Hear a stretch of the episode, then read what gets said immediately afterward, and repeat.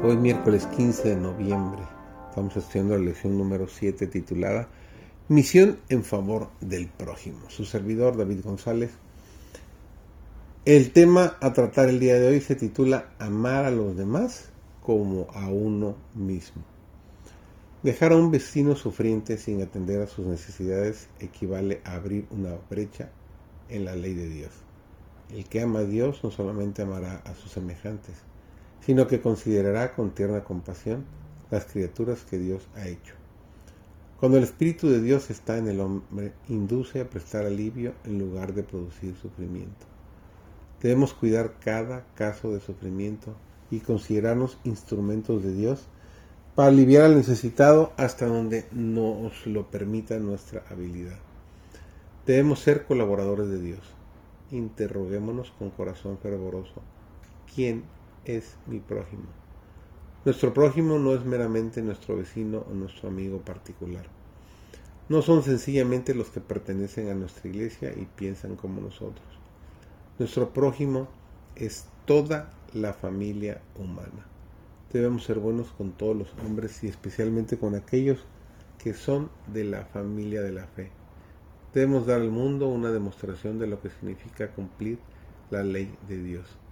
Debemos amar a Dios por sobre todo y a nuestros prójimos como a nosotros mismos.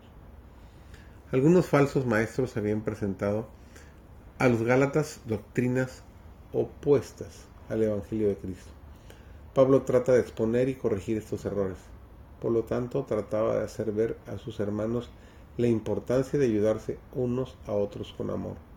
Declaró que todas las demandas de la ley que presentan nuestros deberes hacia nuestros semejantes se cumplen al amarnos unos a otros. Mediante constante oración debían buscar la dirección del Espíritu Santo, que los conduciría al amor y la unidad. Cuando la ley de Dios está escrita en el corazón, se manifiesta mediante una vida pura y santa.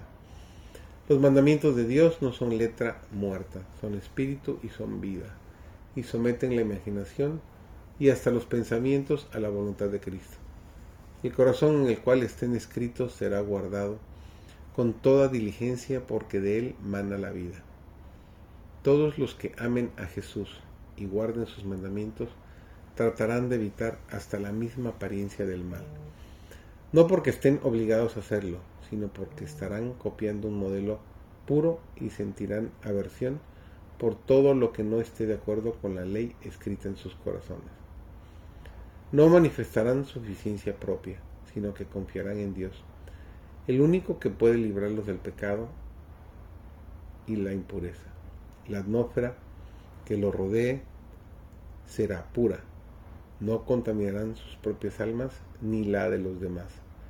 Se complacerán en obrar con justicia, en amar misericordia y en humillarse para andar con Dios.